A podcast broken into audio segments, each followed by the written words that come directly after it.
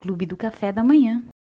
E aí, galera, mais um episódio aqui do Clubinho, dando continuidade à saga de O que Esperar para 2023.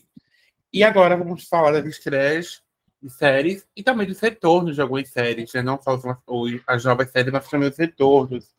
Para me acompanhar nesse papo, temos Mikael. A série do ano já estreia em janeiro. Cássia. Eu estou no modo o que esperar quando está esperando. Matheus Couto. That Night Show. Amar ou odiar. Bea.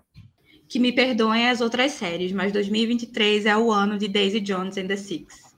E Matheus Maciel. 2023 vai ser lembrado como o ano das continuações.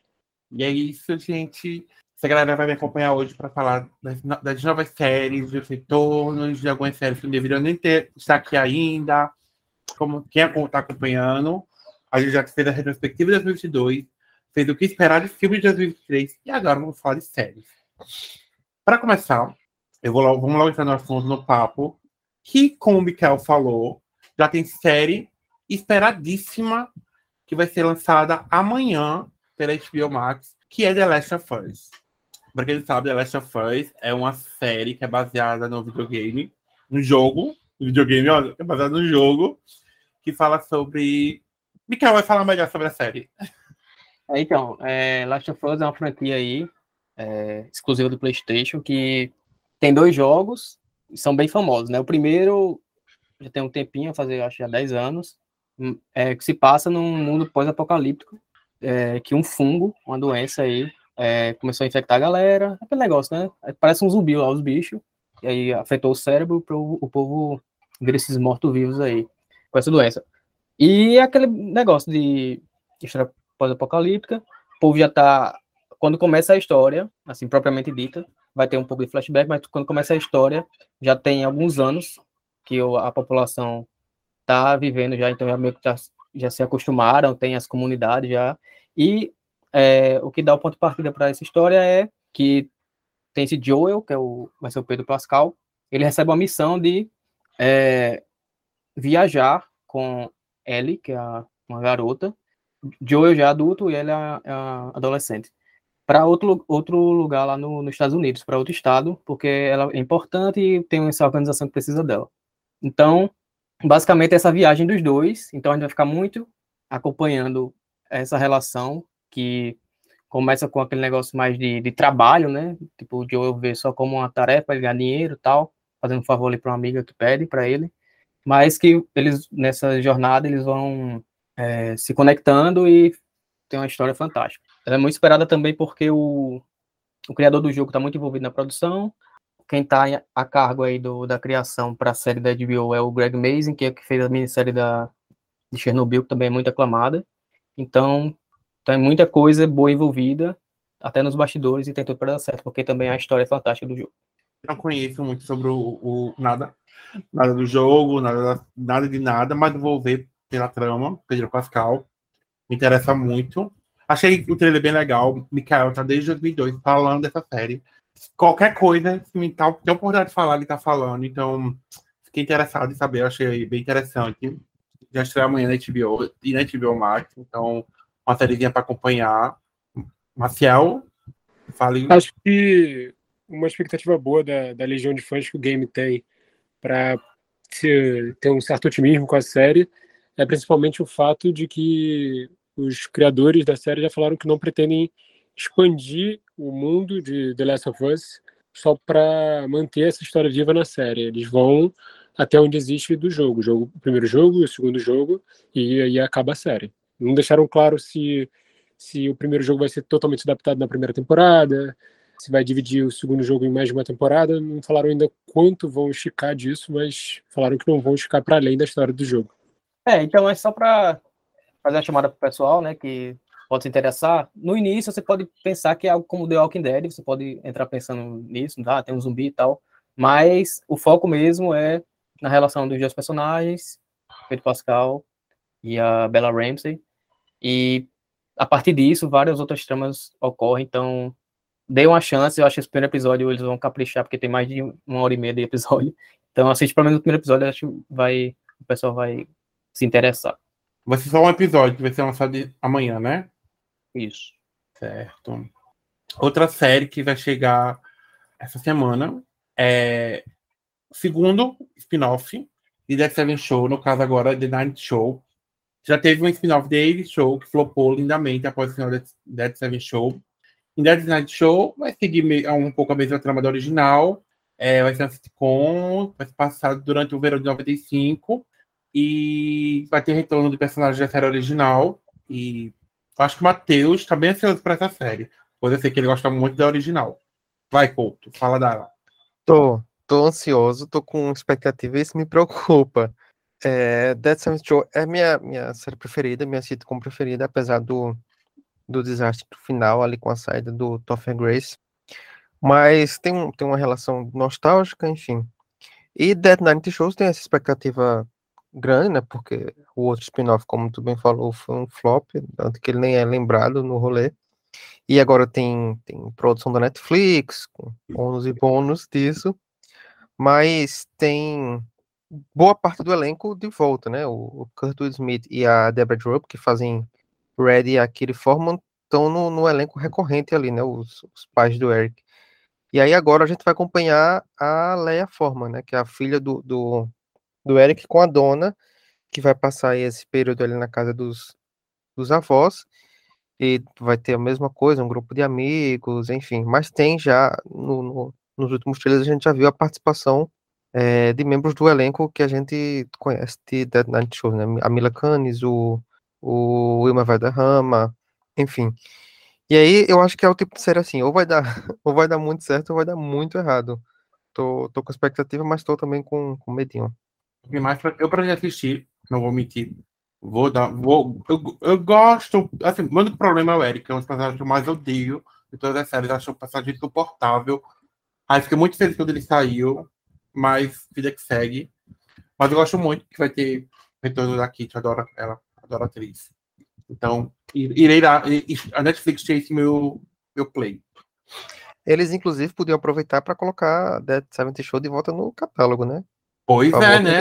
Será que não vai ter? Pode ser uma, uma boa para. Não tá nenhum streaming atualmente, né? Na verdade.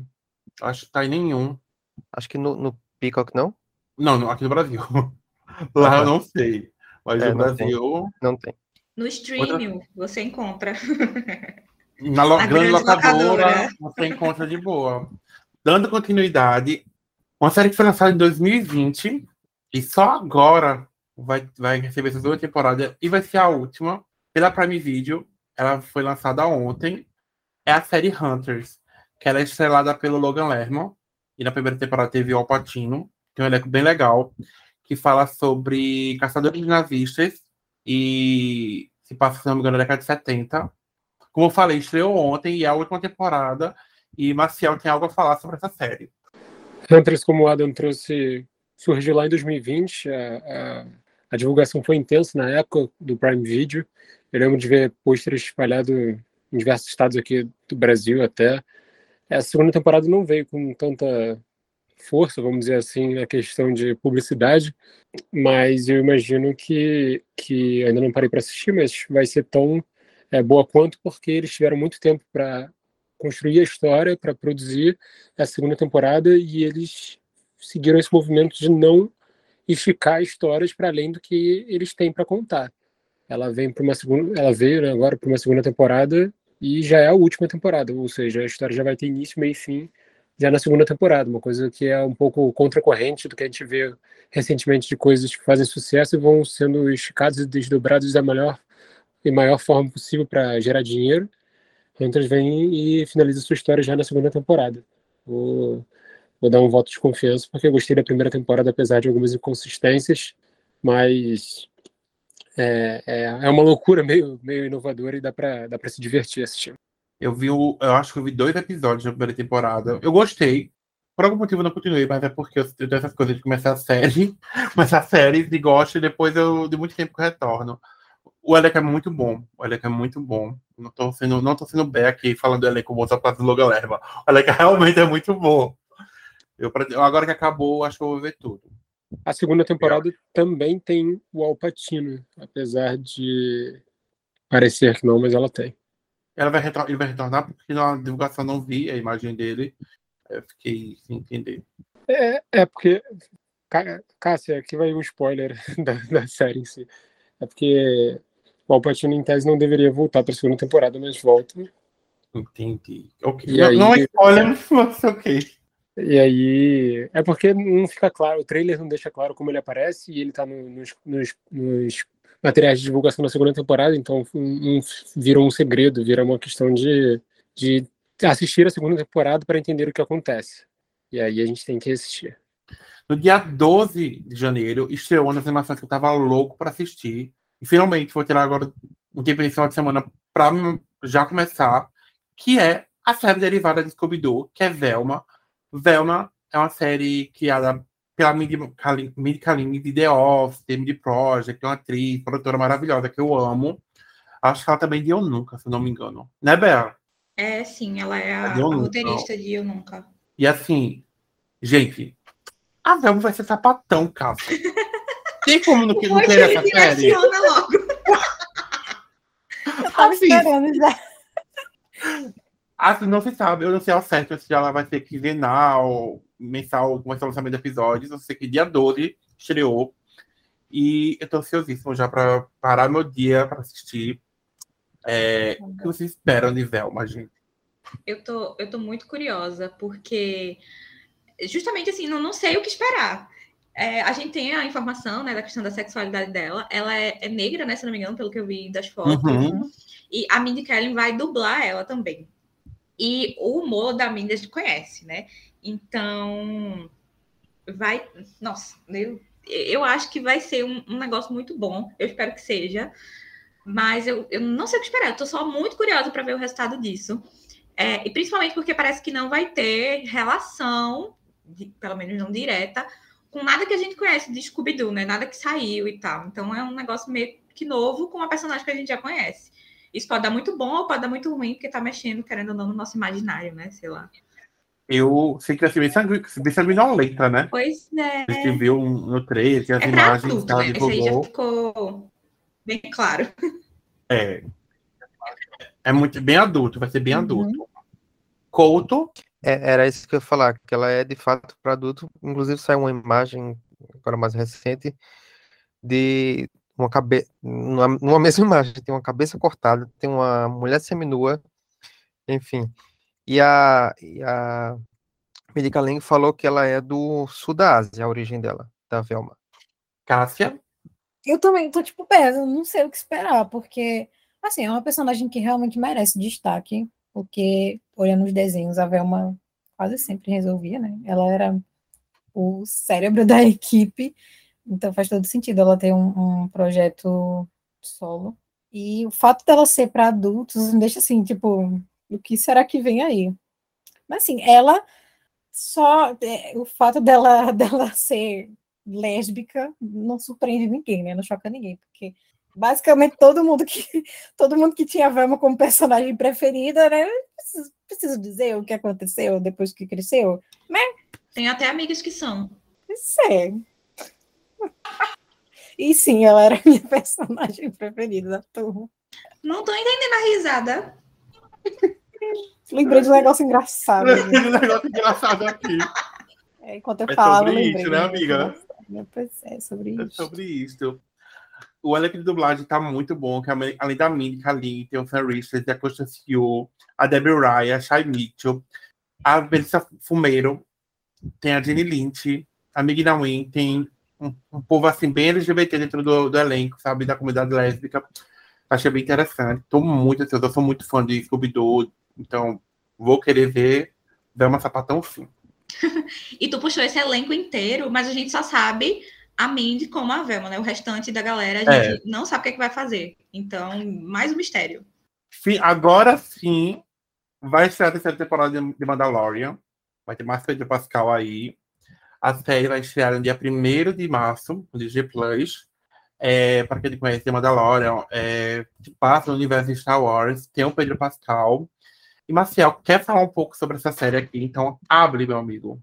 Não teria como não falar, porque Star Wars é meu xodó, franquia que eu estimo e trato com muito carinho, mas a expectativa para a série é ver para que caminhos eles vão é, é seguir, né?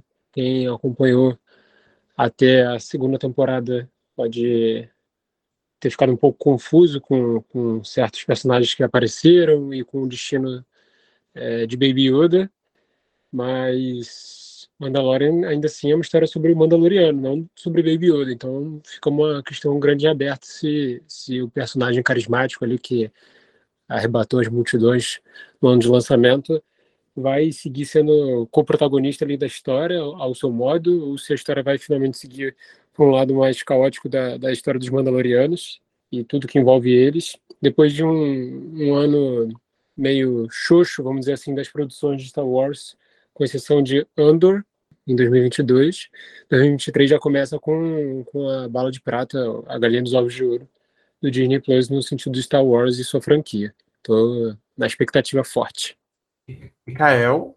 É, também estou muito ansioso, né? Porque até a chegada de Andor era claramente a melhor série desse universo de Star Wars, mas eu acho que tá pau a pau agora.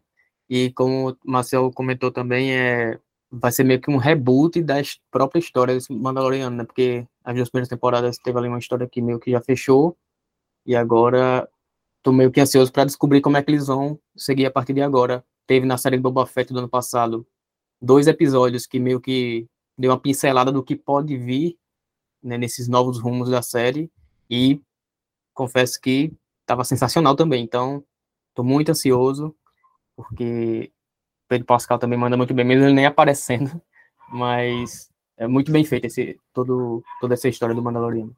Couto? É, ainda é a minha série preferida de Star Wars, é, inevitavelmente. Então, assim, tô, tô ansioso, sobretudo depois da, da daquela cena, né, do, do, que a gente assistiu no final da segunda temporada. Não tem como não ficar ansioso com aquela aparição, sobretudo para mim, que tem um carinho especial com aquele personagem. Bea? Então, eu vim deixar aqui publicamente que esse ano eu finalmente assisto a segunda temporada, porque eu quero assistir a terceira, né? Então, vem aí, amigos. Não falharei mais, porque eu assisti só a primeira temporada de The Mandalorian e eu amei. E tô devendo, né? Mas vem aí.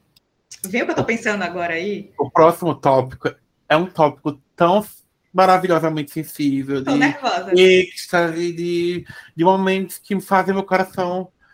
Ah, um, um simples teaser, um simples teaser com a virada de olhos pro seu par romântico da série, fez meu coração explodir. É isso mesmo, gente. Depois de muito tempo, de várias esperas, de coração já lá, dia 3 de março, no Prime Video, estreia Daisy Jones in the Six, a primeira adaptação da Taylor Jean Reid para uma obra fora da, do, do literário. Vem aí! Vem aí, finalmente vem aí, e Deus. Só, só, que, só que acompanha sabe, só quem vive sabe o quanto a gente tá vivendo por Daisy Jones the Six. Primeiro que o elenco tá perfeito, é tirado pela Riley Keough, que é a neta do Elvis, pelo Sam Claflin. com a Suki Waterhouse, que eu amo de paixão. A, a história, figurinha. Bé, fala um pouco aí, senão eu vou ficar aqui meia hora só fazendo elogios e tudo. Eu vou ter que deixar você falar. Fala sobre esse jogo. Primeiro, eu tô me tremendo, Rosa. Assim, eu não acredito que finalmente essa série está chegando pra gente, porque só quem viveu sabe. O surto de quando saiu aqui ia ser adaptada, é, o surto quando saiu o elenco, quando saíram as primeiras fotos, só deles reunidos, a gente ainda não tinha caracterização, nada. E aí depois, quando sai, saiu uma entrevista da Vanity Fair com fotos deles caracterizados, e saiu o teaser, o teaser tem uma cena, essa que a Adam falou, que, tipo, Daisy e Bill se olham e assim, parou o mundo, assim, os fãs surtaram, inclusive eu, inclusive Adam, inclusive Raíssa. É sobre isso, entendeu? E, Inclusive, eu estava no trabalho quando isso ocorreu. pois é.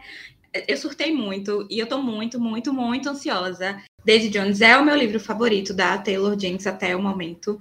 E eu não, eu não acho que vai ter outro para barrar. Na verdade, Daisy Jones é um dos meus livros favoritos da vida, desde que eu li.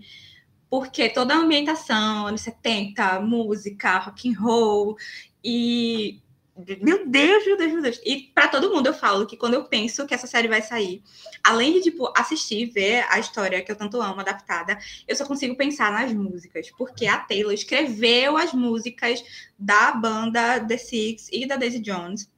Eles têm um álbum, né, o Aurora, e tem as letras da música, das músicas no livro e tal. Então eu, quero muito ouvir isso, porque assim, na minha cabeça eu imagino elas de um jeito, pelo que eles descrevem, mas ouvir vai ser outra coisa. Então, assim, acho que de tudo que eu tô mais ansiosa pra série é pela trilha sonora, para ouvir. Pode ter só uma autoral, mas eu torço para que tenha todas as músicas do Aurora. Mas assim, eu tô E a- gostando, eu tô gostando muito. E assim, desde já eu digo que David Jones é meu favorito, Evelyn Hugo, mas eu sei que a salvação vai ser David Jones, porque eu não tenho nenhuma fé em Evelyn Hugo. Então eu estou Só vivendo com. Evelyn Hugo, porque eu sei que vão, vão- vai me servir. E assim, ai, A caracterização tá muito. Uh, juro! E a. Esqueci o nome da. Eu só quero falar, chamar ela de Daisy Jones. a Riley. Ela tá igual ao que eu imaginava que seria a Daisy Jones. A capa do livro, sabe? E o que Ela eu tá- amo é É, que quando, é quando foi anunciada ela, eu não imaginava. Quando saiu, eu fiz é ela. É ela, é ela, Brasil. A, a roupinha lá da- do top branco com argola. Sério. E Cássia. o, o Sam como Billy, né? Mas eu vou deixar agora o surto para Cássia, porque ela está entrando nesse mundinho de doutrinação. Pois é, já estou sendo obrigada a ler o livro, porque Beth falou: você tem que ler o livro, porque vem aí a série, você tem que assistir para soltar com a gente. Então, mesmo na correria, eu estou tentando ler, ou seja, duas frases por dia, porque eu fiquei muito curiosa. É um livro que é muito falado e tudo mais. E eu fiquei, pô, deve ser muito legal. E uma adaptação, também essa questão de Evelyn Hugo, eu já tô tipo, vamos deixar abaixo. Às É, vezes eu amiga. fingo que não tá vindo aí para, sabe, tentar ser surpresa, tipo, ah, meu Deus, nossa, eu nem lembrava que ia ter isso. Porque é uma adaptação que tá dando medo, mas a de Daisy Jones eu acredito que vai ser muito boa. Só pelo que vocês falaram, já, já empolga, assim. Uhum. É, eu, eu dei uma olhada assim por cima, no parece ser muito legal, muito fácil de ler, inclusive, pela forma como ele é estruturado. Então, eu, eu estou com expectativas para ler o livro e para ver a série. Eu não acho que eu não vi o teaser trailer. Acho que eu não lembro se eu cheguei a ver as fotos. E eu estou evitando ao máximo ver, porque eu quero ter, tipo, eu quero ler o livro primeiro antes de ver as coisas, sabe? Para não, para não influenciar. Tipo, deixa para imaginar primeiro e depois ver o que vem aí para ver se encaixa assim. Tipo, ah, foi assim que eu pensei, ah, não foi assim que eu pensei, enfim. Eu tava infernizando Paloma também, que já, ui, que já gravou aqui com a gente, pra ela ler também, antes da, da série. E Cássia falou da estruturação do livro, e eu também tentei usar isso pra convencer ela. Assim, não, amiga, mas parece uma entrevista, sabe? Você tá lendo uma revista, uma entrevista, tem lá uma situação e os pontos de vista por cada um deles, e uma Hum. frasezinha, entendeu? Você vai amar. E eu tô vivendo por isso e pode chegar já março, porque estou pronto. Quando a terceira temporada em 2021, 2023, e o volta com a sua quarta temporada, que foi dividida em duas partes. A primeira foi, vai ser. Foi, eita. A primeira vai ser lançada no dia 9 de fevereiro, e a segunda parte no dia 9 de março, trazendo novamente a história do Joe. E quer falar mais sobre isso vai ser Maciel, porque ele tem mais conhecimento da obra do que eu. Falando assim parece até preocupante, né? Porque tem muito conhecimento de ter muito conhecimento de um não é lá um, um grande atributo. Mas é, falando sobre a série em si, Joe Goodberg ali nas suas questões, Yu é uma série que eu confesso que eu gostei bastante enquanto assisti, mas me decepcionou com o fato de criar uma quarta temporada. Quem foi até a terceira temporada, acho que, que deve ter tido o mesmo sentimento, que é o fim da terceira temporada é, é claramente um, um, um fim amarrado, um fim sem buracos, um fim sem o que mais precisar de, de história. E aí eles fizeram um braço ali que deu sequência, e aí obviamente criou-se um gancho necessário para a quarta temporada, que aí vem dividida nessas duas partes. Imaginamos todos que seja de fato a última, eles não vão agora nesse lançamento de março é, dar mais um, um gancho para continuar esticando, esticando a história, mas acho que a história já está um pouco além do que precisava. Espero que eles não ponham tudo a ruir depois de boas três temporadas. É, previsto para ser lançado no dia 4 de maio, o spin-off de Bridgerton, Queen, da Queen Charlotte deve chegar pela Netflix. Bea, é com você. Eu tô ansiosa. É, eu já li, né, todos os livros de Bridgerton e confesso que eu não sei dizer se tem um, alguma série de livros específicas sobre a história da Charlotte. Mas eu tô curiosa para ver uh, o que eles vão produzir, porque a personagem em Bridgerton é uma personagem muito boa. Ela é, ela entrega carisma, fofocas e boas risadas para quem está assistindo. E ela também foi construída muito sob o olhar da, da Shonda, né? Tipo, ela coloca, colocou ela como figura negra. A gente sabe que na, na realidade não seria tão, tão do jeito que é na série, mas o, o toque da Shonda deixa tudo melhor. E aí eu tô ansiosa para assistir essa produção só dela, que vai puxar um pouco da juventude dela, se eu não me engano, né? É, então eu tô muito ansiosa para ver essa outra parte da história da Rainha Charlotte. E eu, como eu não tenho o que comparar de livro, eu acho que eu vou só gostar muito e me divertir, ao contrário do que aconteceu com a segunda temporada de Bridgerton, né? Mas para isso vocês escutem o episódio que eu falei lá sobre isso. Já falando de Bridgerton, é, já foi a, já foi renovadíssima para a terceira temporada, vai ser lançada esse ano e já teve algumas alterações, né? Que a terceira temporada não vai seguir a linha dos livros, que pode falar um pouco mais sobre esta polêmica. Isso não me abala né? mais, entendeu? Aí corta para eu vindo aqui num outro episódio dizendo que me decepcionei ou não.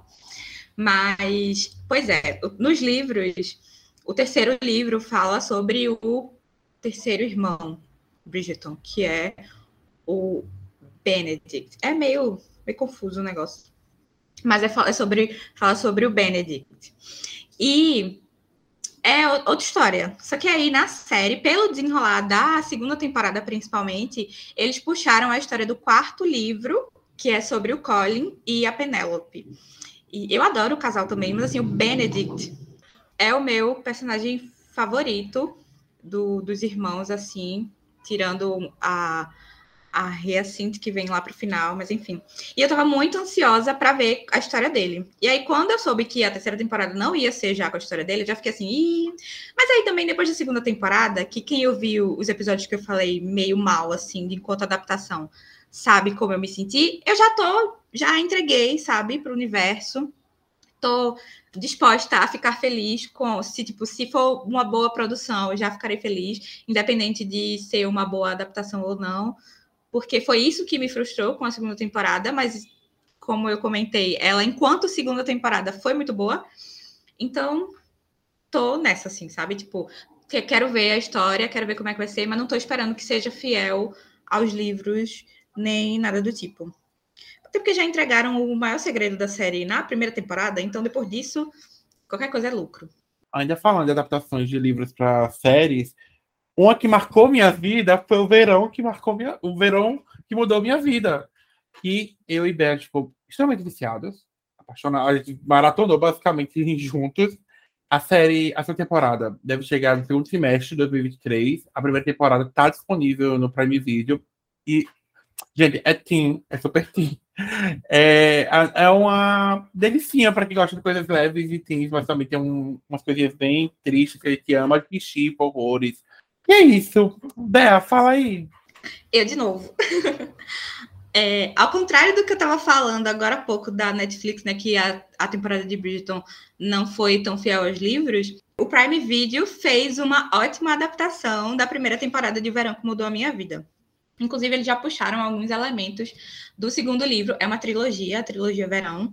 E aí, essa segunda temporada, que deve ser Sem Você Não É Verão, eu tô assim. Primeiro que eu achava, antes de eu ler os livros, eu achava que ela já ia pegar um tópico muito sensível para mim, para não querer mexer com um personagem que a gente ama e meio que estragar ele. Mas isso uhum. não vai uhum. acontecer agora. E essa segunda temporada, pelos livros, ela explora muito mais o irmão, que são os irmãos Conrad, né, e a Belle, o Jeremiah. Ela tem muito foco nele, mostra mais dos pensamentos dele, de, de como ele se sentiu com coisas que aconteceram na primeira temporada e tal no primeiro livro. Então, eu tô torcendo muito para a série fazer isso. E tem muitos momentos fofinhos, também tem. Eu, ela, também é o, o, segundo livro o mais dramático. Então, então eu tô torcendo para que a série também pegue esse gancho de trazer é, o drama que, que tem. Mas eu não sei, pode ser que eles suavizem um pouco na série. Mas eu tô, ai, gente, foi tão comfort no ano passado que eu tô sedenta. Além de que a trilha sonora a gente ama, né? Uma coisinha que não foi feita pra gente, é uma coisa bem não. geração Z, mas tá eu e Adam lá, tipo, amo, panfletando, e é isso. E é sobre isso. A gente, tá, a gente precisa de uma série que não tenha vampiro, que não tenha gente com superpoder. É. Que não que sabe. A gente é só né? adolescente com hormônio. normal, como a gente comentou até isso. Não, sem aquele negócio de euforia, tipo, drogas e é. muita putaria e não sei o que, oh meu Deus. Então, tipo, ah, é o pois comfort é. que a gente não sabia que precisava e recebeu. Isso, e assistam, gente, é muito legalzinha. Não espere nada demais, né? Um Oh My Fallen God, que muitas vezes chegam como Gossip Girl e tal. Não. É só adolescentes. É isso, vivendo suas vidas, seus dramas e é isso. E uma paixãozinha, vibe... paixãozinha de verão. E uma vibe praiana, pois é, maravilhosa. É uma vibe e um pra... elenco diverso, hein? Falando de elenco diverso, esse ano a gente tem a quarta e última temporada de Eu Nunca. Um mini sucesso da Netflix que nos últimos anos vem ganhando muita, muita atenção das redes sociais. Eu vejo muita gente comentando sobre isso, vejo muita gente fazendo reações disso após terminar de assistir a série, gravando TikTokers sobre o final da temporada. E. Bea? Eu nunca. Cássia acho que vai surtar mais do que eu com essa temporada, porque o final da terceira, para ela especificamente, foi, oh meu Deus. E eu tô assim, Tipo, tem coisas que a gente já sabe que vai acontecer, tipo, volta de personagens que a gente achava que o arco estava finalizado. E a gente tá tipo assim, pra que você tá trazendo isso de volta, meu anjo? A história não tava indo por um caminho aqui? O que, que você tá querendo fazer? Mas eu, mas eu amo. Como a gente falou quando tava falando de Velma, a Minnie Karen, maravilhosa como roteirista. Eu dou muita risada com eu nunca, porque às vezes você se identifica com os surtos da Dev. Também é uma série de uma adolescência mais normal, vamos dizer assim. E, ai, gente, eu amo. Eu amo, mas assim, Cássia, seu momento, entendeu? O que você espera, Cássia, para a quarta temporada de Eu Nunca? Ai, olha, o que eu passei com a terceira temporada, porque assim, aqui é liberado spoiler, né? Então, eu não gostava muito do casal Dave e Paxton. Não gostava. Toda vez que ela se aproximava mais do Ben, eu já ficava, meu Deus, eles são enemies to lovers, sabe? E ele é muito, assim, ele, ele é muito fofinho, ele faz tudo por ela. Eles brigavam o tempo inteiro, assim, né? Porque um quer ser mais inteligente que o outro na turma. Mas, sabe, essa coisa deles implicarem um com o outro, fica muito claro que eles têm que ficar juntos, né? Assim, pelo, pelo clichê. E aí, no final da terceira temporada, termina com a cena dela na porta dele. E eu, tipo, eu gritei tanto, eu chorei. Eu chorei, eu, meu Deus, ela foi ficar com ele porque Paxton saiu da escola, por que, que ele. Aí já foi confirmado que ele vai voltar. Ele tinha se formado. Aí por que, que ele vai voltar? Por mim, ele podia ir, é, podia ir embora e não voltar mais, deixar ela. Nem que ela não fique com o Ben, mas ela. Eu já nem, assim, eu nem torço tanto para ela ficar com o Ben. Eu, eu gosto, eu, se ela ficar com ele no fim da, da série, eu vou ficar muito feliz. Mas não precisa, sabe? Tipo, ela, é, ela pode ser autossuficiente, ela pode é, no final ela descobre que na verdade ela não precisa de ninguém, ela não precisa exatamente ter um amor na adolescência, ela pode amar ela mesma. E tá indo para é, dá para ver o processo de evolução dela, da relação dela com a mãe também, que eu chorei, ela ficando, ela chorando, abraçando a mãe, eu quero ficar aqui, eu não quero terminar o ano em outra escola, não sei o quê, oh meu Deus. Então, tudo isso tem, tem contribuído, sabe? Você vai vendo que a série está caminhando para um lugar muito bonito, estou torcendo muito para não cagarem, né? E mesmo que ela não fique com o Ben, tipo, a cena terminou só com ela chegando na porta dele. E a FIC já está completa na minha cabeça, de eles ficaram, entendeu? E eles, eles vão se formar e vai cada um pro seu canto, mas assim, se realizaram ali. Mas eu sinto mais que, que não aconteceu nada, não sei. Para, eu, eu, alguma coisa me diz que a Netflix vai fazer isso de nada aconteceu ali, só foi e eles tipo não ficaram, eles não vão ficar juntos, ela não vai transar com ele, porque eles percebem que são muito amigos para isso. E que eu acho fofo também, como o Bé falou, é uma série de adolescência normal Tipo, ela até que, ai meu Deus, preciso perder minha visibilidade antes de ir pra faculdade, não sei o quê. Mas é uma coisa saudável, assim, sabe? Não, não tem essas putaria tudo que tá tendo nessas séries agora. É bom ter essa série mais leve, sabe? Tipo, adolescente normais passando por, por, por problemas de adolescentes. Nossa, que legal. E é uma das poucas séries que eu assisto legendada, porque eu sou fascinada pelo sotaque delas. Eu assisto só por causa disso. Eu assisto legendado só por causa disso. E eu tô muito empolgada. Eu não vejo a hora de chegar a quarta temporada, que vai ser a última. Estou preparada para me despedir, porque é uma série que está sabendo o momento de acabar. Bea. Falou do sotaque, eu lembrei. A gente não fala mais sorry, né? A gente fala sorry. Sorry. Hã? Só. Beautiful. Mas eu só ia completar quando o Cássia falou de do final, do que ela queria que fosse o final, tipo, ainda que ela não ficasse com ninguém, ficasse sozinha e tal. Nossa, ia ser o sonho da terapeuta da Dev, né? Era que ela entendesse essa questão de que ela não precisa de um relacionamento, já que pelo menos as coisas, os aspectos familiares parece que estão sendo resolvidos. E eu também chorei com ela e a mãe dela, muito emocionante e ah, tomara que não caguem tudo nessa última temporada. Aí na Netflix, esse ano, de 2023, temos o final de The Crown, na sua sexta temporada, que eu acho que realmente vem aí o final. Uh, nessa temporada, descobri que vai ser adaptada a morte da princesa Diana, que eu jurava que já tinha sido na quinta, mas Mikael me contou que não ocorreu. Mas acho que na sexta vem aí e finalizar antes da morte da velha, né? Couto. É, então, é, tem esse problema aí. A quinta temporada não é uma das melhores, por alguns motivos. Um deles é, são essas escolhas de adaptação. Ela foca muito no, nas problemáticas ali da relação da Diana com o Charles. E, obviamente, é uma expectativa né, de, de adaptação da, da morte da Diana, que é um dos capítulos mais famosos e fúnebres ao mesmo tempo da história da família real. O que não acontece, por uma escolha fica para essa sexta temporada. É, não é um problema também, eu acho, a escolha de adaptação focada na relação dela com Charles, porque a atuação, sobretudo da, da atriz que faz Diana, que eu esqueci o nome agora, é muito boa, tem até uns comparativos assim lado a lado com vídeos reais. É, o que eu acho que, que ficou meu um outro problema, né, é a falta de um núcleo fixo assim para a rainha, que agora é interpretada pela Imelda Staunton, ela, a rainha fica meio que patinando ali no, nessa quinta temporada. Eu espero que na sexta tenha essa correção. E resta saber se de fato vai ser a última, né, com os últimos acontecimentos aí da família real, a morte da rainha, a coração do rei Charles, a, a as polêmicas do, do, do, Harry, enfim. Eu acho que tem mais pano para manga, talvez uma, uma pausa e um retorno no futuro. Mas enfim, tô com expectativas não tão, não tô com tanto hype como, como eu já tive, porque justamente a quinta temporada foi uma meio com uma decepçãozinha, assim, eu assisti, gostei, tecnicamente é muito boa, mas faltou. Mikael? É, eu comentei até um pouco, né, na, no episódio lá do que a gente falou do um apanhado aí do ano de 2022. Eu acabei gostando no final também, que os últimos episódios são os melhores, aí deixa aquele é, gostinho bom na, na nossa mente, assim, de que realmente ainda é boa. Nessa sexta temporada, eu espero a conclusão, né? vai ter esse evento aí que eu acho que vai ser nos primeiros episódios, a morte da Diana, e ver até onde eles, eles vão. A minha aposta é que eles vão até 2002, que é quando morre a mãe e a irmã da Elizabeth. Não sei se ele vai além disso, porque o criador disse que não queria, né? E querendo ou não, a série é muito cara e ela é de nicho, né? Não é muita gente que assiste. Não sei se ela vai querer bancar mais depois das seis que já tinham é, se comprometido. Então, Estou esperando uma boa conclusão.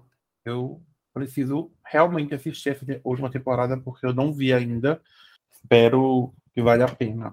Uh, dando continuidade, uma série que migrou para Netflix no último ano vai chegar ao fim neste ano, que é a série Manifesto. A última temporada deve chegar no meio do ano e Cássia vai falar um pouco sobre ela. Cara, é, eu tô tenho, tendo sustos internos toda vez que eu lembro dessa série porque quando eu comecei a assistir, eu não sabia que ela já tinha sido cancelada. É, foi Neil, né, nosso amigo, que falou, ei, ela foi cancelada. Eu, ai meu Deus, mas, mas dá para assistir? Ele, até que dá. É mentira, tá, Nil? Não, não, não dava para assistir, não, porque o final fica completamente em aberto. Felizmente, a Netflix salvou. E a quarta temporada né, foi, foi dividida. E eu dou em surtos leves de tênis, porque assim, eu ainda, ainda não se sabe exatamente por que, que aquele diacho daquele avião sumiu e voltou depois de cinco anos. Tem muitas especulações, ainda não tem respostas. E eu tô passando muita raiva, porque no final da terceira temporada, uma personagem muito querida morreu. Fiquei com muito ódio por causa de uma desgraçada lá, que ainda tá viva, aquela demônia. Ela acha que ela é uma, ela é uma enviada divina para, mas ela não é. Ela foi enviada pelo capiroto para infernizar a vida dos outros. E eu espero que a resolução dela seja a morte, né? Pelo menos isso. Eu não aceito menos que isso. Porque acho que eu não lembro a última vez que eu odiei tanto um personagem e finalmente termos as respostas, as resoluções desse, desse caso desse avião, porque já vem aí, né, das temporadas só aumentando o mistério, mais perguntas do que respostas e abrindo parênteses e sem fechar. Então, milagrosamente, a Netflix salvou uma série, ao invés de cancelar. E tem sido, é, essa última temporada foi, foi, eu até fiquei com medo, tipo, ah, meu Deus, a Netflix salvou, será que eles vão interferir em alguma coisa, será que vão meter o dedo e estragar, mas tá, tá de boa, assim, eu tô passando raiva, mas é, por conta da personagem, não exatamente das decisões do, do roteiro, enfim.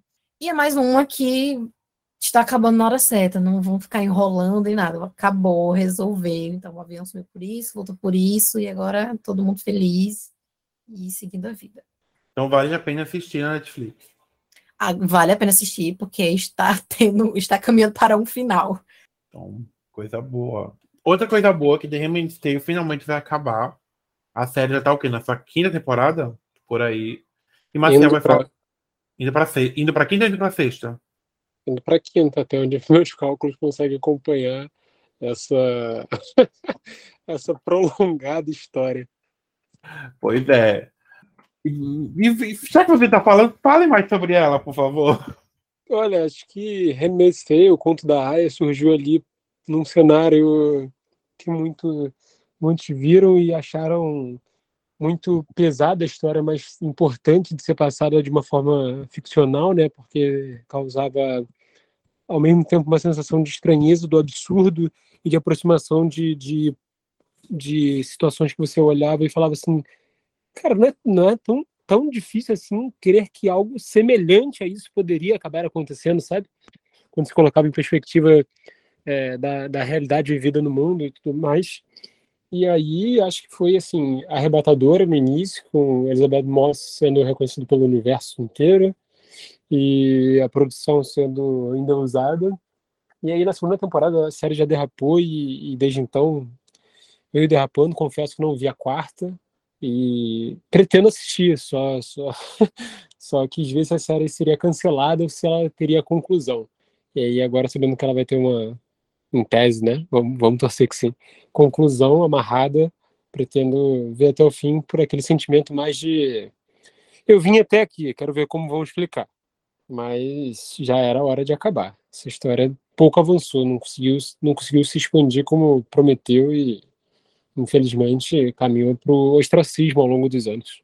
Verdade, nos últimos tempos, só quem é realmente muito fã, eu via falando na internet, e o resto era falando que ela tinha perpetuado, que nem o brilho que tinha antes se manteve. Só a Elizabeth Moss que se manteve muito bem atuando, né? Que era aquela mulher maravilhosa.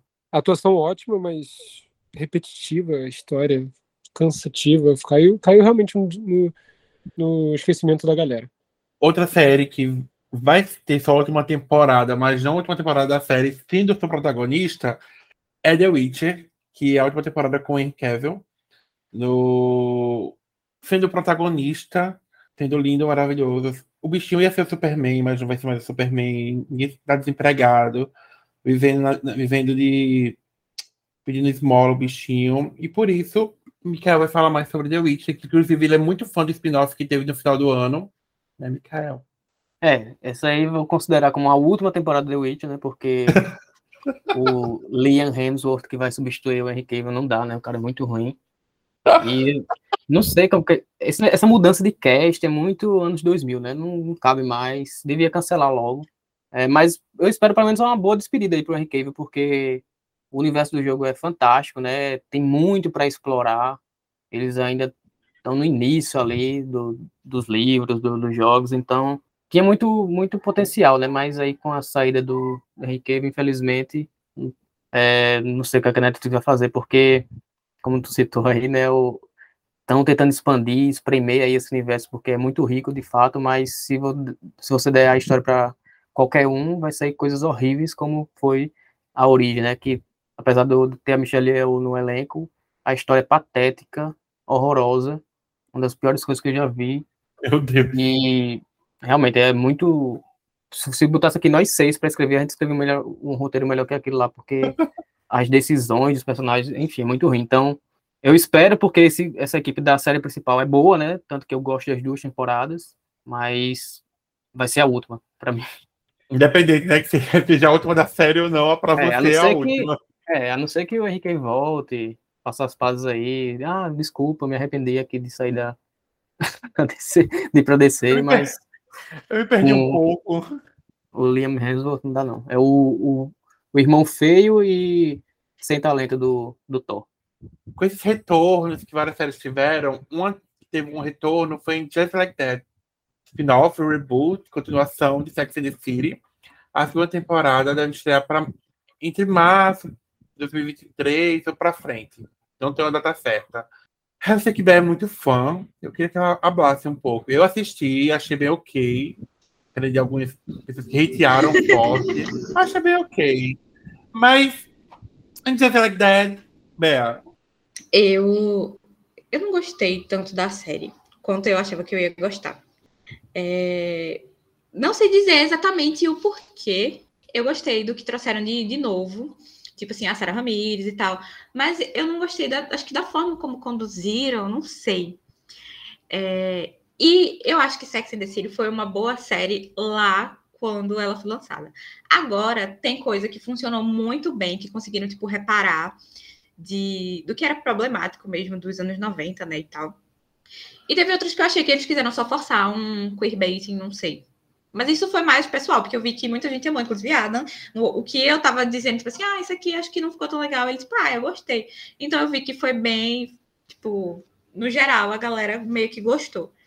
Eu vou assistir essa, essa próxima, né, para ver como é, que, como é que vai ser e tudo mais. E eu acho que, ainda que eu não goste tanto, se tiver uma próxima, uma terceira, vou assistir também, porque é um universo que eu gosto muito, Sex and the City, e a Carrie, a Charlotte. É, a, a família da Charlotte tá muito boa, para mim foi uma das coisas que eu mais gostei. Uhum. E estão prometendo. Isso só isso aqui já é motivo suficiente para eu assistir a segunda temporada. Já sei até o que é. Estão prometendo a participação do Aidan, que é o é John, John Corbett. John Corbett. John Corbett. Corbett. Corbett, né? Eu sei. Você sabe, gente. É o, é o nome dele é Aidan. É o Aidan, Aidan Shaw. Que para mim era para ter sido o par da Carrie lá em Sex and the City. Eu não superava o fato dela ficar com o Big naquela relação tóxica. Se bem que eles se combinam. É isso que eu ia falar, os dois se merecem. Eu ainda não. E mais depois do que aconteceu na primeira temporada e do, do final ali dela se mostrando mais aberta a romances, a tentar novamente e tal. Com a aparição do Aiden, eu já criei um monte de expectativa para eles dois juntos, mas eu acho que não vai acontecer nada do que eu acho que vai acontecer. Eu acho que ele vai tipo aparecer e eles vão dar risada do tempo que passaram juntos e ele vai mostrar de novo, que nem ele faz no filme, fotos dos filhos que ele tem e já deve ter netos e de como a vida dele é boa, que ele encontrou o amor da vida dele e ela vai ficar só pensando em tudo que podia ter vivido com ele.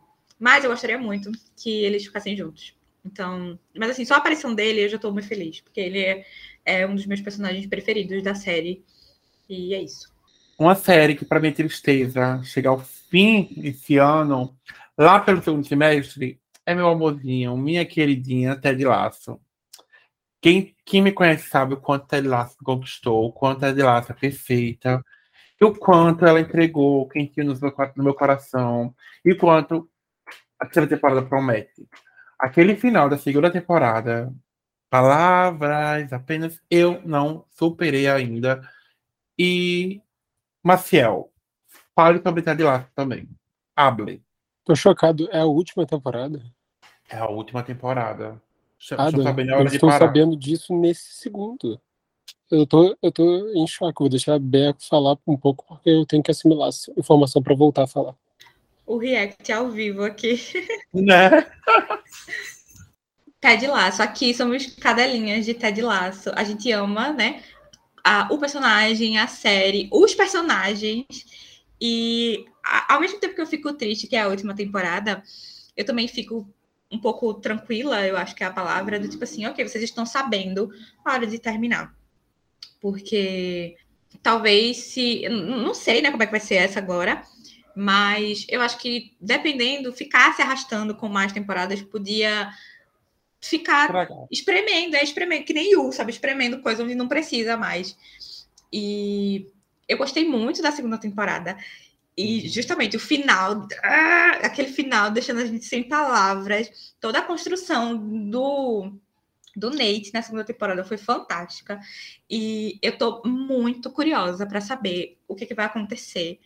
Agora, no, no fundo do meu coração, eu tenho esperanças de que, ainda que ele comece tocando terror, que aos poucos Ted Lasso consiga descongelar o coração dele de novo e ele volte a ser o Nate que a gente amava, conhecia e que era bonzinho e tudo mais. Marcial, você já recuperou? Já, a situação ao Roy me fez é, mandar um abraço para Hércules. Ai, eu também. Ai, gente. É toda coisa Se você quiser me dar um abraço quem conhece, quem conhece quem sabe o comentário, né? Mas é, eu, não, eu não gostei do início da segunda temporada de Ted Lasso, mas é porque eu tenho um lado pet muito sensível, que eu, que eu, que eu fiquei em choque com, com o começo da segunda temporada, mas ela é, voltou a, a, conquistar meu coração 100% até o fim dela. Bem construída demais. É, o fim realmente, como vocês comentaram, deixa você numa expectativa e tensão até um pouco inusual para o que é Ted Lasso, né, que é um comfort água com açúcar que você fica esperando sempre o bom. E eu confio na teoria de Beck, a primeira teoria, de que até o fim todos vão estar do lado certo da coisa. Sim. Por favor. A gente precisa disso. A gente precisa sim. Por Deus. É... No primeiro semestre, o Prime Video retorna com a segunda temporada de Roda do Tempo, estrelada pela Rosamund Pike, e Mikael tem algo a falar sobre isso. É, foi uma série que passou meio despercebida, assim, quando saiu no Prime, até porque o Prime, é, quando ela saiu, não era tão, assim, como um streaming de séries, né? Foi a primeira é, investimento deles e numa série de fantasia, né? Que tem, assim como Game of Thrones e Senhor dos Anéis, tem livros por trás. É, apostaram nesse no, nome grande aí no elenco, que é a Rosamund Pike, que ela realmente entrega. E eu gostei da primeira temporada, né? É, se eu for para comparar aqui, seria mais com a série do ano passado de Os Anéis de Poder do que é, tá mais pro lado de Anéis de Poder do que pro lado de Game of Thrones, né? É uma, uma série de fantasia, é, mas sem tanto o lado dramático, assim, muito visceral, muito forte, né? Eu gostei da primeira temporada e tem algum, é, ela desperta algumas curiosidades, tem alguns ganchos ali. E como são muitos livros, eu não sei até onde eles vão, eu também não li os livros. Então, para mim, tudo é novo. Então, eu gostei da primeira e tô ansioso aí para a segunda, porque é, mesmo sem ter esperando nada, né, na, naquela primeira lá, como se por ser de fantasia, me, me surgiu interesse e quero continuar aí para ver se eles mantêm um nível. Outra adaptação de, de ficção, de livros de ficções, temos Foundation, série da Apple TV Plus, que teve a primeira temporada lançada em 2021 e esse ano, lá pelo meio do ano, está essa segunda temporada. Novamente, Mikael vai falar sobre. É, essa também é uma série gigantesca que foi pega por outro stream, né? Pela Apple TV, que é, são as obras de Isaac Asimov, né? O, considerado o pai da ficção científica. E eu também não, não li os livros de Fundação, e eu, pelo que eu acompanhei na época que estava saindo os episódios, o pessoal que lê os livros não estava gostando tanto porque eles mudam muita coisa. Mas como eu também não sabia de nada, então eu gostei do que eles fizeram. É, é muito, assim, a série é gigantesca, assim, no questão de orçamento, ela é muito bonita. Então tem um investimento muito grande ali, você não, não percebe, porque ela passa todo no, no espaço, assim, planetas que não existem e é tudo muito verossímil. Você é, realmente acredita que tudo aquilo existe e a parte técnica é, eles não, não deixam nada a desejar, né? Então a Apple investiu muito e, e, eu gostei assim da primeira temporada, a história também é muito interessante e mas serve como um prólogo, né? Pelo que eu entendi ali da história como um todo, essa primeira temporada seria um prólogo e com as coisas agora tudo bem basificadas, partiriam para o tipo o enredo assim mais meio, meio que urgente assim, né? As coisas vão começar a acontecer de fato. Então eu já gostei da primeira e a expectativa é maior ainda para a segunda. O final do ano, uma série brasileira que eu amei, tá programada para voltar, não tem data certa, que é chamada pelo Marco Pigossi, que é Cidade Invisível da Netflix. Ter Negrini também no elenco, com uma pouca maravilhosa. Não sei se ela vai retornar na segunda temporada, mas amo, estou querendo muito a segunda temporada. Tá demorando para voltar, hein? Se liga, hein, Maciel? Gente, essa temporada pode ser a salvação para a série no sentido de mostrar que ela pode melhorar e pode fazer uma, uma história cativante, bem construída, respeitosa e, e, e consolidar uma fanbase que já existe, ou pode ser a ruína, porque a série teve diversos problemas de, de aceitação do público, né? Por misturar a, a, uhum. A cultura indígena junto de, de questões de ficção mesmo da série, que para tornar tudo uma, uma dramaturgia mais, mais interessante para a galera assistir. E eu gostei, apesar de tudo, não, não caí tanto na cilada de ficar tão crítico ao que eles quiseram conduzir. Na verdade, eu apreciei o fato de termos uma série com, com um contexto nacional bem construída e amarrada com a, com a relevância cultural aqui do país, coisa que a gente pouco vê, né? Mas eu entendo o estranhamento de quem conhece mais profundamente assim os folclores brasileiros e ficou incomodado com as transformações que existiram.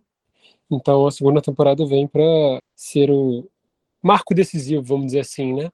Um divisor série... de águas. É, um divisor de águas para ver se a série consegue ter fôlego de continuar expandindo, que eu acho que é possível, não vejo necessidade dela, dela se encerrar numa segunda temporada, se, se os roteiristas tiverem o que contar, é óbvio, né? E também acho que pode ser que seja ainda mais forte a marreta do público nesse momento, se, se certas coisas não forem estruturadas com um certo cuidado especial. Eu sei que eu estou ansioso, gostei. Fiz, fui como você, eu fui só. Vamos. Fui e gostei, sem empreender nada. Acho a história legalzinha. É como você falou, é legal ver essas coisas nacionais, a proximidade, eu gosto. Então, me serviu. Outra série que eu tô louco pra assistir é, é, é, é uma série nova da HBO Max, que é The Idol. Série com The Weeknd, com a Lily Rose Depp, com o Sivan, com um elenco muito, muito, muito, muito, muito interessante. E vai falar sobre seita, sobre essa coisa de coach, um guru, música pop.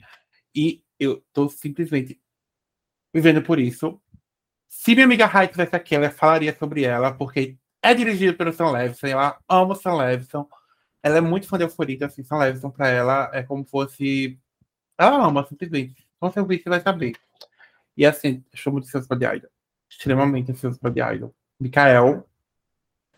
É, essa, essa série aí eu não sabia nem da existência, mas eu vi naqueles vídeos da HBO, né, promovendo as obras do ano 2023 e me interessei.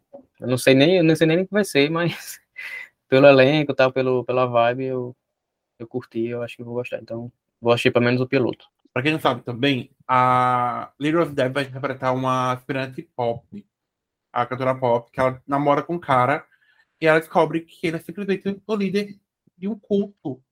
Que no caso, o líder do culto vai ser o The Weeknd. E assim, tudo, gente, vai ser tudo. Anota o que eu tô falando, vai ser tudo, tudo. Vai ser a Barbie deles. É, falando de séries que eu amo, vai ver uma temporada de Heartstopper. Ai, que ansiedade! A sériezinha bebezinha aqui rouba meu coração em 2022, vai roubar meu coração em 2023. Eu já li os livros, então, tipo assim, se seguir os livros, se for comprar uma temporada bem fiel, vai ser perfeito, vai tocar em assuntos que todo mundo ama. E assim, simplesmente é o xodó, é o nosso xodó. Bela, essa série tem um lugar cativo nos nossos corações, né? Meu Deus do céu. É, eu tô muito ansiosa como eu, eu, comentei, acho que no de expectativas, né? Eu não, eu não tava com tanta pressa para assistir a primeira temporada de Restopper, mas Cássia e Adam ficaram enchendo meu saco 24 horas por dia, 7 dias por semana, Sim. até que eu maratonei. Inclusive, eu comecei a assistir antes do aniversário de, de Cássia, eu lembro, e eu não tava não contei para ela que eu tava assistindo. Eu só maratonei, que nem ela fez com o Dioci no meu. E aí depois eu disse assim, tipo, ah, tô assistindo, tô terminando, tô amando. E depois que Adam leu e começou a surtar com tudo que viria, já me adiantando coisas que personagens que vão aparecer, né, ao longo da história, eu tô muito mais ansiosa do que eu já tava para a segunda temporada. E ela é muito levinha, é, ai, muito fofa. Como a gente falou em Eu Nunca, em O Verão que Mudou a Minha Vida, é tipo uma adolescência normal, sabe, sem grandes sei lá, grandes coisas, como em euforia mesmo, sem tá um negócio tão perturbador, pessoas com, a saúde mental tão lascada, assim, sabe? Uhum. Então, é um negócio comfort. E é um comfort cheio de representatividade, né? Que coloca pessoas LGBTQIAP no, no centro da discussão, só que com um final feliz, sabe? Sem ser só dor e sofrimento. Então, isso é o mais legal. Outra continuação esse ano que deixou o final da temporada que eu fiquei eu fiquei, eu juro, quando eu assisti, eu fiz, podia acabar aqui.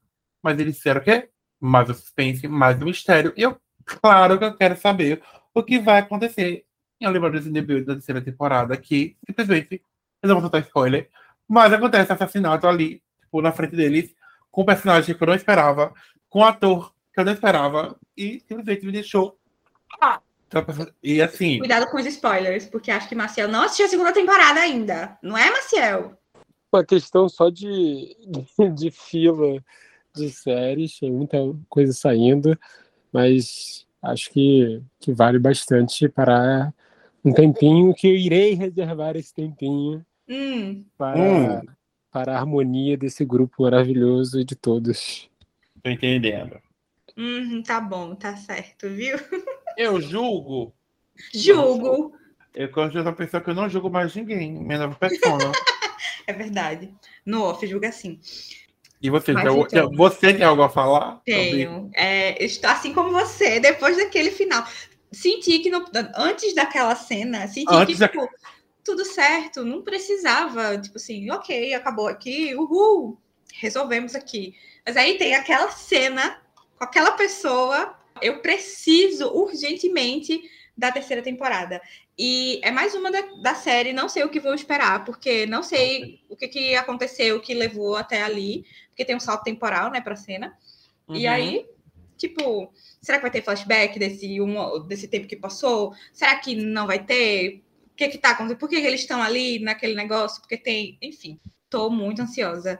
E eu quero mais. Séries, mais eu quero mais daquele ator. Eu também quero. Por mais que a gente vai ter, isso aí certeza de flashback. Graças a Deus. Mas pelo menos vamos ter. É, até o final do ano está previsto para estrear a quarta temporada de The Boys. Quem viu The Boys viu o surto que foi o final da terceira temporada. E a gente tem muita coisa a esperar da quarta temporada. Será que teremos mais cenas com o povo? Será que vamos desejar a morte de crianças? Mais que já desejamos? Bea. Tô pronta para xingar a criança nessa quarta temporada de, de The Boys. Então, se tiver isso, já estou esperando. Se não tiver, vai me surpreender. E vai ter mais surtos. Espero que não tenha mais povos, porque eu já estou traumatizada demais com isso. Mas eu sei que vão vir outros traumas se não vier mais desse. Então, eu não sei o que esperar, mas eu estou pronta para assistir também, porque é uma série que eu não sei por eu assisto, fico dizendo, meu Deus, por que eu estou assistindo isso? Como eu vim parar aqui? Mas eu consigo parar? Não consigo parar. Então, fazer o quê, né? Vamos continuar aí assistindo. Eu sou um pouco contra a corrente no que se refere a The Boys na terceira temporada. Acho ela como, como uma temporada própria em si, né? Se você for analisar a temporada, acho ela ótima, mas acho que para a história é, de The Boys um todo é um grande parênteses que se inicia. Eu gosto da terceira temporada como, como obra em si, mas quando se considera o ar completo de The Boys, acho que ela serve só como um parênteses, porque ela abre uma história você vem, é, assiste aquilo e a história se encerra com aquele parênteses fechando e como se nada tivesse sido alterado. A única coisa que aconteceu foi é, é uma evolução do capitão um nível ainda mais extremo. Mas se não existisse a terceira temporada, ainda assim a história meio que conseguiria ser conduzida normalmente, se falasse da segunda para o que vem pela quarta temporada. Então eu tenho um certo problema com, com a continuação que, que existiu, mas estou ansioso para esse spin-off. Fala, né, The Boys. Temos um spin-off de The Boys que tá vindo por aí, que se chama Gen V, Gen Z, Gen Z, tipo, geração, geração V, né? Tem Marcos Pigossi também nessa temporada. É só que eu tenho, ah, tem o Patrick Schwarzenegger também. Eu sempre que esperar, eu não vejo o outro spin-off, que é aquela animação dele, que é, é acho que é Invincible, né? Se não me engano. Não vi ainda, só vi realmente a série principal. Não sei o que esperar dessa série. E vocês, tem algo a esperar? Ninguém. Só no que se refere a uma certa expectativa de ver se vão, vão conseguir expandir de uma forma é, diferente ou se a gente vai acabar vendo um pouco de mais do mesmo sob outra ótica. Caiu, vai, pode ser que caia um pouco nesse lado de de Walking Dead, vamos dizer assim. Walking Dead tem muitos lados né, na sua história, porque se tornou eterna. Mas ela fez Beyond the Walking Dead, Fear the Walking Dead, histórias que pareciam que iam trazer um ar inovador e eram quase que a mesma coisa. Então, tem essa expectativa, mas com um certo receio. Falando em spin-off, o derivado da franquia de John Wick, The Continental, vai ser lançado pela Amazon Prime mundialmente e deve chegar esse ano também por aqui.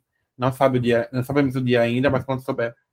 Após o grande sucesso de 2022, The com certeza vai retornar esse ano. Mikael, expectativas para 2023 a nova temporada de The Bear? The Bear? É, eu vi que o pessoal estava gravando já. Que essa série é bem pequena a série, né? São oito episódios, oito episódios.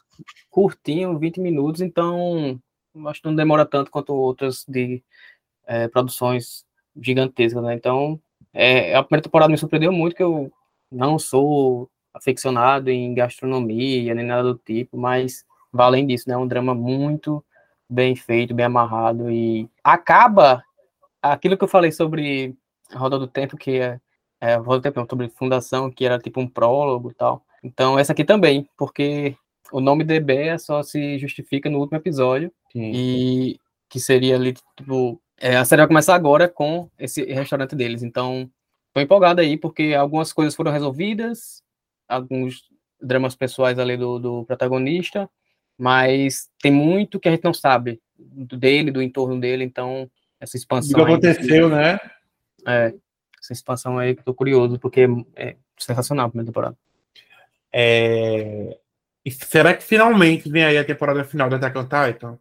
Depois de vários vem aí, será que 2023 acaba finalmente vem nosso tão esperado episódio?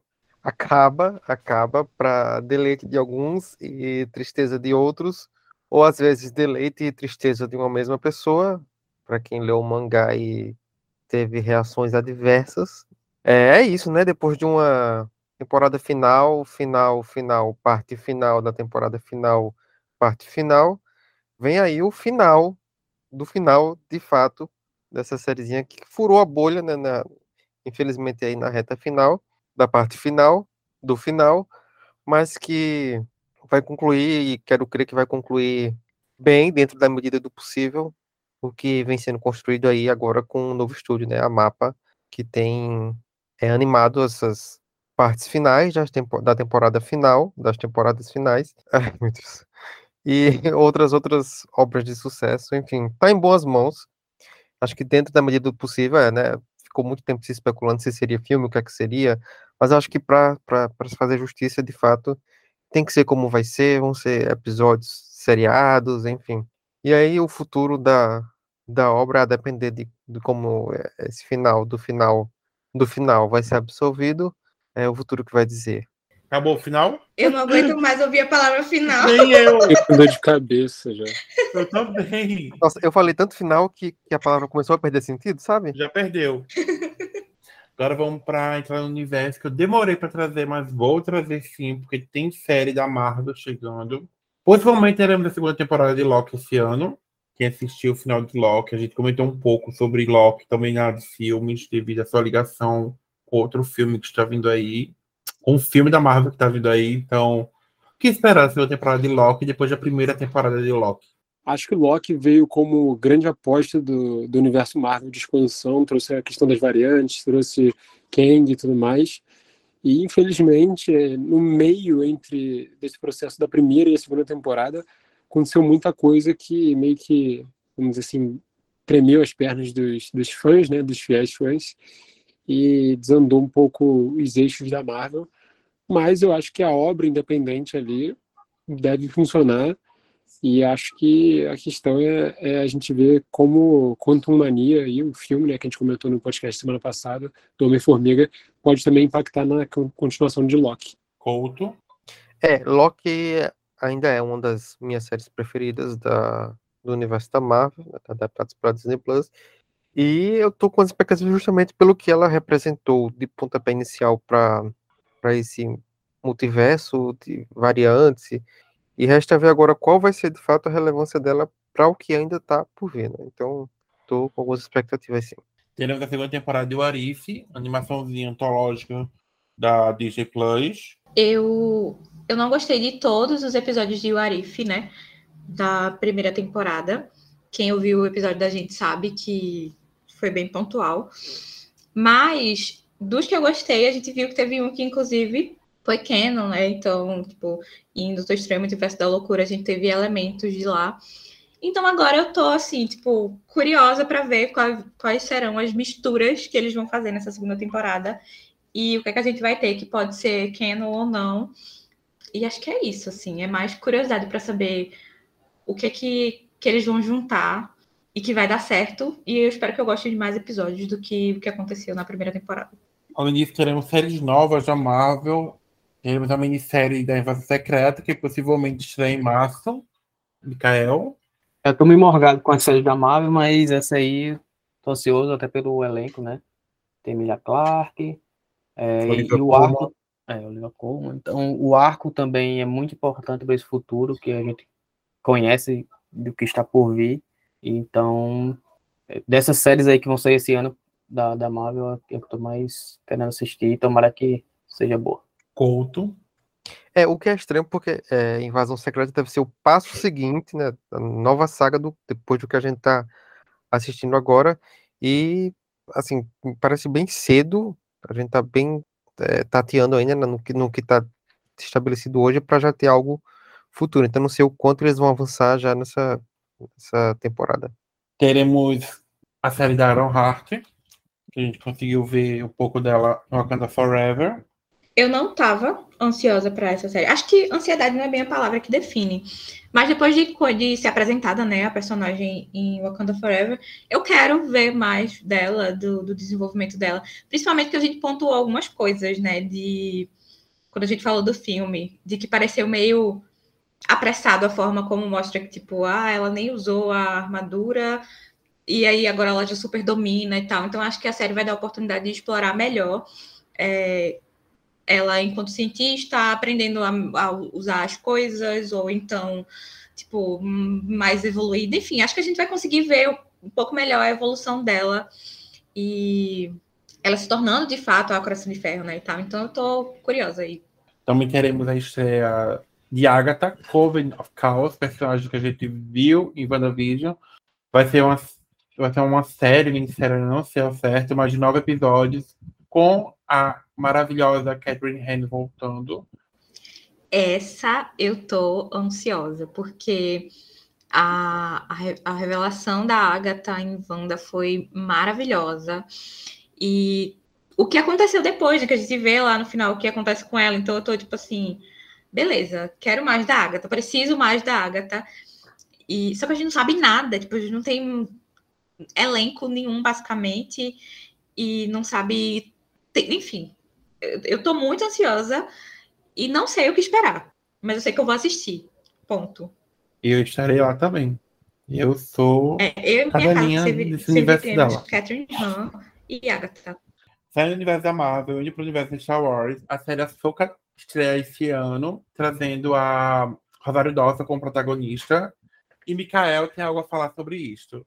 É, vai ser meio que o, o spin-off do Mandalorian, né? É, porque ela foi introduzida lá na, em alguns episódios, e mas ela tem a sua própria história, né? Tem os seus próprios é, inimigos tal. Então, curioso para ver o que, é que, eles vão fazer, se vão ficar apostando, tipo, o que fizeram na, nas séries da CW, né? Que, tinha aquele episódio toda temporada que juntava todo mundo, né? Porque se passa no mesmo tempo. Então, não sei se vão, vão ficar trazendo o Mandaloriano, se eles vão focar numa história própria, se vão focar no passado dela, enfim. Mas é, a personagem é boa, a atriz também, então tô, quero assistir isso aí, mais uma série Star Wars. Ela é dona, como o Mikael falou, ela é dona dessa própria história. Ela é a nossa Juliette. Couto. É, essa sim, eu hum, é, acho que já tinha passado da hora de, de, de acontecer. Para contextualizar, a Soka, ela é apresentada em Clone Wars, uma animação ali, Star Wars, que se passa entre o segundo e o terceiro filme da, da trilogia, que mostra o crescimento do Anakin, a transformação dele em Darth Vader. Ela é Padawan, ela é aprendiz dele, do Anakin. Depois ela aparece em Rebels, que é uma, uma animação também, mas que acontece depois dos seis filmes que a gente. Não, entre o quarto e o quinto filme, é, já com Darth Vader estabelecido, e tem até uma cena de encontro deles dois, enfim, e ela vai aparecendo assim nesse universo expandido.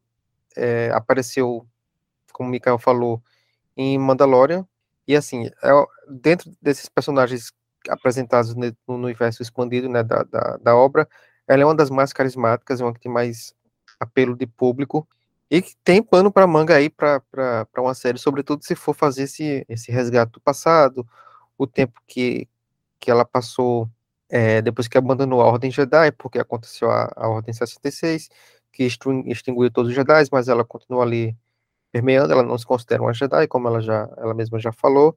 Enfim, eu acho que se, se, se passar nessas linhas temporais, acho que tem muita coisa aí para apresentar. Outra série do universo Star Wars é Skeleton Crew. É uma série que vai ser estrelada pelo Jude Law e tem como criador John Waits, Christopher Ford e Kael. É, eu, eu nem estava muito ligado nessa série, mas com o sucesso de Endor, né, que foca mais saiu ali do, dos holofotes, daquele Jedi, é, Skywalker e tal. Então, é, pelo que eu vi aqui, essa série vai focar em órfãos do, do universo Star Wars. Então, assim, o povo de baixo, né? O povo ali que, que passa despercebido. Então, como deu certo com Endor e tem esse bom ator, Jude Law, o John Watts aí, que pelo menos no cinema fez esse filme bom aí do, do Homem-Aranha, vamos ver se eles acertam dessa vez. Né? Tomara que seja um Andor e não um Boba Fett ou um Obi-Wan. Indo para descer rapidamente, ter... será que teremos uma temporada de Pacificador? Ou Peacemaker? Eu tô no misto de tomara que tenha e não sei, tipo assim. Eu confesso que eu nem lembro exatamente o que teve algum impactante no final. Teve o um negócio da, da vaca nojenta, que não era uma vaca, e eu quero mais de Peacemaker, ao mesmo tempo que eu fico assim, cuidado, precisa mesmo, só faz esforço extremamente necessário. Vai ter segunda Isso. temporada já e vai ter mais episódios, já foi confirmado. Tem gente. A gente vai assim, ter esse ano. Não, e eu tô dizendo assim, a história, tipo, assistindo, eu vou ficar, não sei se meu sentimento ah. vai ser tipo, ai, tô amando, quero mais, ou se vai ser tipo, ah, será que precisava? Mas eu sei que tem gente aqui também nessa gravação que também tá devendo assistir Peacemaker. Não vou mencionar nomes, mas tá devendo. Um absurdo essa galera mesmo. Não é, é eu é, acho. um absurdo. Vem aí também spin-off do Pinguim do Colin Farrell, não sei se é para esse ano, mas se vier, tô, tô aceitando também. Aqui eu fala porque a construção desse universo pode ser excepcional. A construção desse universo pode ser uma das melhores surpresas aí para a gente, porque ele tem uma atuação muito muito dentro do que é o personagem no filme do The Batman do ano passado e tudo concentrado ali nas mãos de, um, de uma mesma pessoa cri, criando o um universo expandindo pode ser realmente uma narrativa nova de um jeito que a gente não vê. A gente tem mil produções de Batman a gente tem Gotham a gente tem é, produção do, da história do Alfred por aí mas acho que pode ser uma tônica nova pesada e, e interessante Eu lembro que eu mencionei na gravação no episódio de Batman, falando que eu achava que o Pinguim ia ter um pouco mais de, de relevância do que ele teve necessariamente, né? E aí, só isso me faz estar ansiosa para a série dele, porque eu acho que, independente de ser passado, futuro, em, em comparação ao filme, é, eu acho que eu vou me sentir suprida pelo que eu não tive no, no filme. E foi uma expectativa que eu criei da minha cabeça mesmo, é, em relação ao filme, né? Que ele ia aparecer mais e tal. Mas tô ansiosa. E assim, a caracterização em Batman foi brilhante, perfeita. E eu espero que o design de produção seja nesse nível aí. É, finalmente, esse ano teremos o aguardado e ao mesmo tempo temido live action de Avatar, Último Mestre do Ar, que vai chegar pela Netflix, possivelmente no segundo semestre do ano, de 2023. Eu tenho medos, eu tenho ansiedade, eu tenho extremamente crise de ansiedade de saber o que pode vir aí. Couto, segure minha mão nessa. Seguro, seguro sim, tô com. Ai, cara. A gente já tem uma experiência muito ruim de live action de Avatar, e a gente já tem experiência muito ruim de live action de séries adaptadas pela Netflix. Então, assim, tem tudo para dar errado, mas a gente tem a esperança para dar certo. É, um ponto positivo é o elenco, que dessa vez está sendo é, escalado de forma correta, né, com é, atores e atrizes asiáticos que façam jus aos personagens.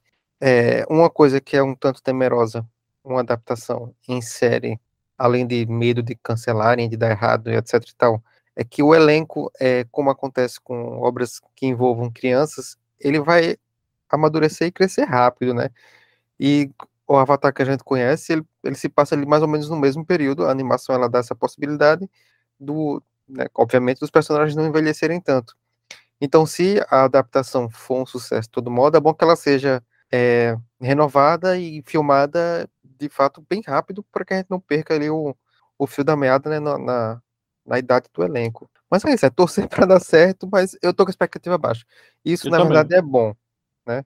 Nesse caso é bom. Isso mesmo. Eu tô nessa mesma vibe que você. devido a tudo que você falou, devido à Netflix, é. devido às adaptações, devido a ser uma obra complicada dessa data também, né? Então, eu acho que assim, o... há uma preocupação muito grande com a adaptação de efeitos visuais, né? Porque no outro filme, enfim, era uma dança de cinco minutos para uma gota d'água. E eu acho que o, o brilho de, de Avatar, a Lenda de Aang, não é tanto nisso, é mais nas relações, uhum. enfim, acompanhar aquilo tudo. Que eu acho que se focar nisso, tem como dar bom. Outra produção que vem aí é Masters of the Air, sequência direta de Band of the Brothers e The Pacific, que iria ser lançada pela HBO Max, mas devido ao orçamento, a Apple Plus pegou. O elenco tem o Walt Butler e o Barry Kilgon. E Mikael tem algo a falar sobre isto? Que ele descobriu dessa gravação? Pois é, essa aí já se tornou uma das séries que eu mais quero assistir e eu não sabia da existência dela, porque, é, para quem não conhece, Band of Brothers é, da HBO saiu no início do século, é numa parceria do Tom Hanks com Spielberg, depois que eles fizeram o Resgate do Soldado Ryan, eles gostaram daquela ambientação ali da Segunda Guerra, eles queriam contar mais histórias, eles pegaram esse projeto, a HBO, a HBO aceitou, caríssimo, né? Uma das séries mais caras da história, acho que quando ela saiu foi a, série mais cara. E a, a, são 10 episódios, a primeira temporada, primeira temporada, né? A primeira série, Band of Brothers, é, fala sobre os paraquedistas da, dos aliados, né? Mais focado nos soldados ali estadunidenses que descem na Normandia no dia D. E é fantástico, é uma obra-prima. Aí fez tanto sucesso que eles, não, então é uma minissérie, não tem como continuar. Não, mas vamos falar sobre outro lado da guerra, que é The Pacific, que foca na, nas batalhas no Oceano Pacífico, também das forças aliadas contra, nesse caso, contra o exército japonês. E, é, muita gente diz que cai muito, eu não acho. Band of Brothers é muito, é, assim, é, é muito boa, é melhor, mas desse Pacífico também adoro. Que, e essas duas séries focam muito na relação dos personagens, aquela irmandade mesmo, como diz o, o título da, de Band of Brothers, aquela irmandade que se forma.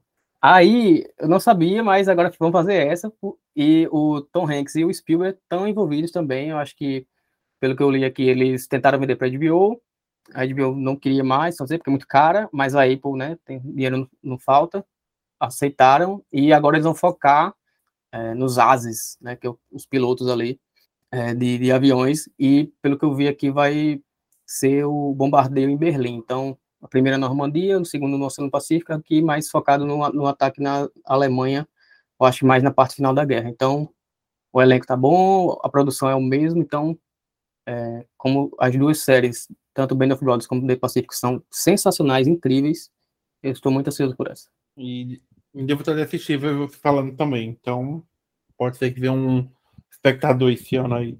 E, para finalizar, ano passado retornou Stranger Things, foi uma das séries mais comentadas.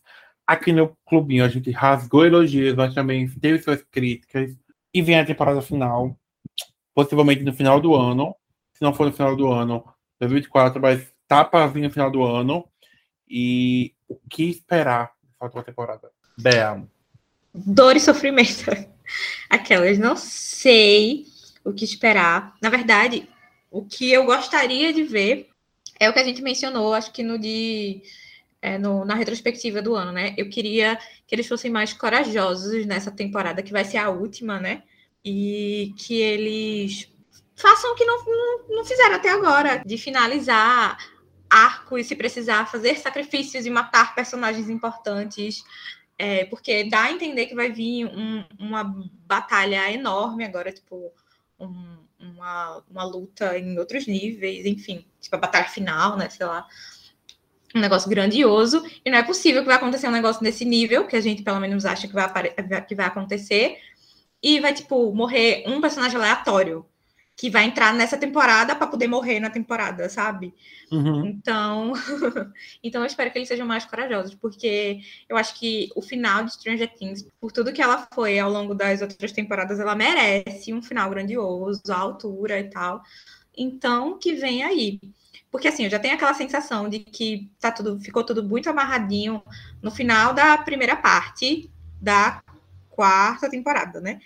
Então Uhum. agora que eles né, não, não caguem o restante, porque eles deram uma cagadinha no, no final da quarta temporada. Então, que subam o nível de novo e encerrem com qualidade. É só o que eu peço. Pedimos isso tudo. Acho que só corroborar o que Bea falou, porque matar personagem que eles constroem uma temporada e matam ele na mesma temporada já virou uma fórmula batida. Fizeram isso em duas temporadas em sequência, se não fizeram também na primeira, né, na verdade. E falta um pouco de coragem. Minha aposta é que a Eleven vai morrer até o fim da série. Ele é ousado, ele. E com isso finalizamos essa lista de que esperar de séries, desde um pouco longa, mas bem recheada, bem diversa. É, alguém tem alguma missão rosa?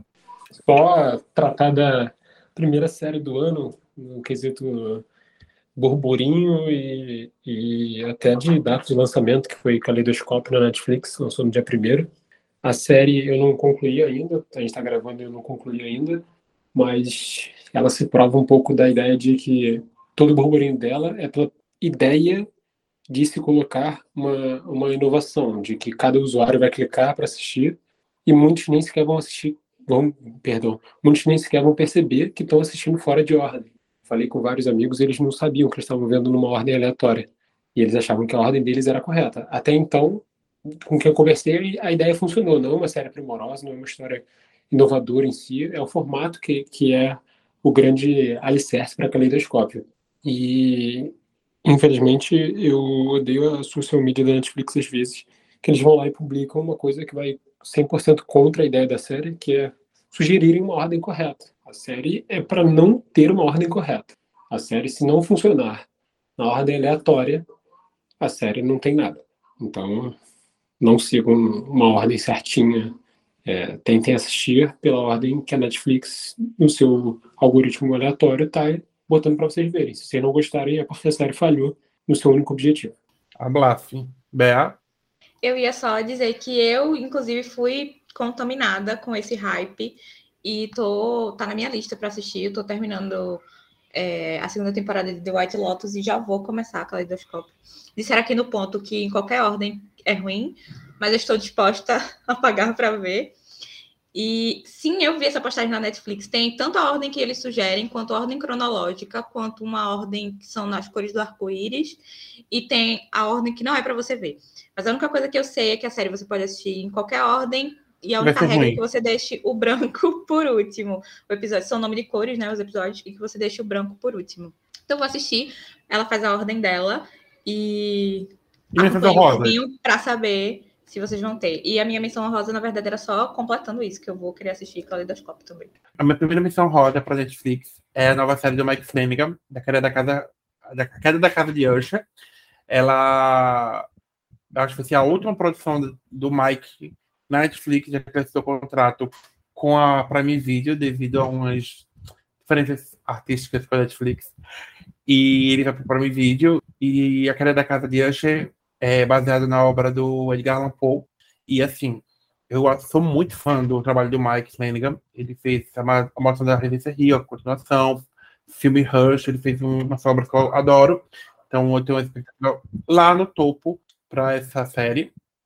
E aí eu deixar de fora, este ano temos Doctor Who com o Nuke Gato como novo Doctor, 15 Doctor. E vai ter um episódio com a volta do David Tennant e a Catherine Tate. E meu coração Ruvian está simplesmente surtando. A próxima temporada do Doctor Who estreia em novembro de 2023 logo após a festival de anos, que vai ser o especial que vai ter o retorno do David Tennant, David Tennant como Tento e eu, Catherine Tate, como a Dona Noble. Então, quem é fã vai surtar, eu já estou surtando aqui. E a partir de 2023, a DJ Plus vai, tra vai transmitir a série no mundo todo. Então, estou super ansioso por isso. Espero que eles botem as temporadas antigas dentro da, do streaming para me rever, porque amo rever Doctor Who, eu sou apaixonado. Então, é isso. Essa é a minha menção honrosa. E é isso, gente. Finalizamos por aqui o episódio do Que Esperar de séries 2023. Muita série para assistir. Muita coisa boa pode ser que venha aí, muita coisa ruim pode ser que venha aí. Tudo isso você pode acompanhar no nosso clubinho, seja nas nossas redes sociais, que é arroba clubinho, seja no nosso blog, que é o blog, blog do clubinho.com, seja no Apoia-se, você pode acompanhar também, apoiando a gente que é o apoia.se barra Oi Clubinho. Seja no nosso Pix, se mandando Pix, você acompanha também. É contato arroba blogdoclubinho.com. Gente, só acompanhar, só seguir a gente, escuta os outros episódios, dá um viewzinho, compartilha com todo mundo que você puder compartilhar, só compartilha. E é isso, gente. Ficamos por aqui. Até o próximo episódio. Tchau, tchau, bye, gente. Tchau. Beijo. forget about me.